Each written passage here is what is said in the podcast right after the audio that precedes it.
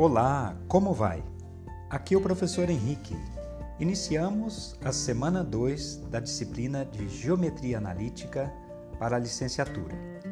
Nessa semana 2, nós iremos estudar o que vem a ser um vetor, a definição de vetor e também suas propriedades e principais operações, principalmente de soma e subtração nesse primeiro momento.